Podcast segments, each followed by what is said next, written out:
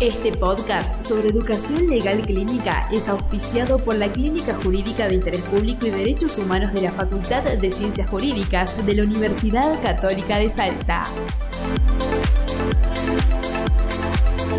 En este tercer episodio, la doctora Verónica Musa nos habla sobre el paradigma del realismo jurídico, donde se inscribe la enseñanza clínica del derecho. Gracias por acompañarnos en esta serie sobre educación legal clínica.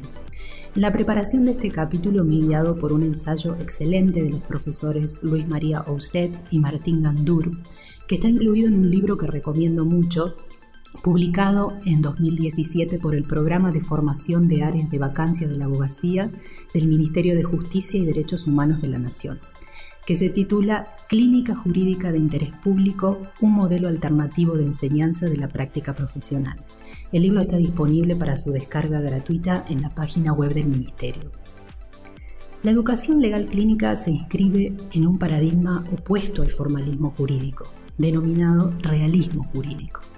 En la materia de introducción al derecho seguramente abordan las diferencias entre estos paradigmas filosóficos. Aquí nos vamos a referir a ellos sucintamente para explicar cómo las clínicas jurídicas constituyen un modelo alternativo de la enseñanza de la práctica profesional enmarcado en el paradigma realista.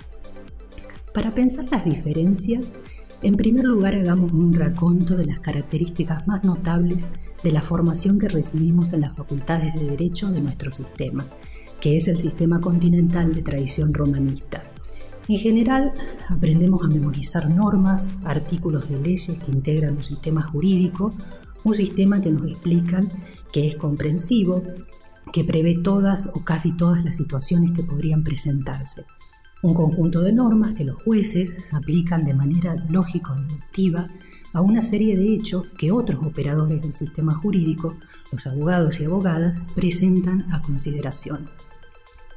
La concepción formalista tuvo un gran desarrollo en América Latina, en general atribuido a la tradición codificadora que fomenta el Código Napoleón.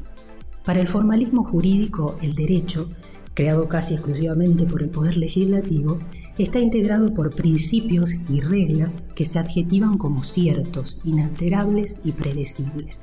Entonces, si en este contenido se encuentran todas las respuestas a los problemas jurídicos existentes y por existir en el futuro, si la norma se aplica a los hechos mediante la actividad mecánica del juez, y si en los pocos casos en que aquel debe interpretar una regla, en lagunas o ambigüedades, el significado es brindado por la lógica interna de los conceptos jurídicos, entonces la enseñanza legal se reduce a transmitir exitosamente aquellos principios y reglas inmutables. En lo que nos ocupa el formalismo determinó una manera de enseñar el derecho caracterizada por profesores que en clases magistrales muestran el contenido de las normas y por alumnos que repiten esos conceptos. Una enseñanza donde la medida del éxito es la capacidad del alumno de memorizar y repetir lo que ha dicho el docente con el mayor grado posible de precisión.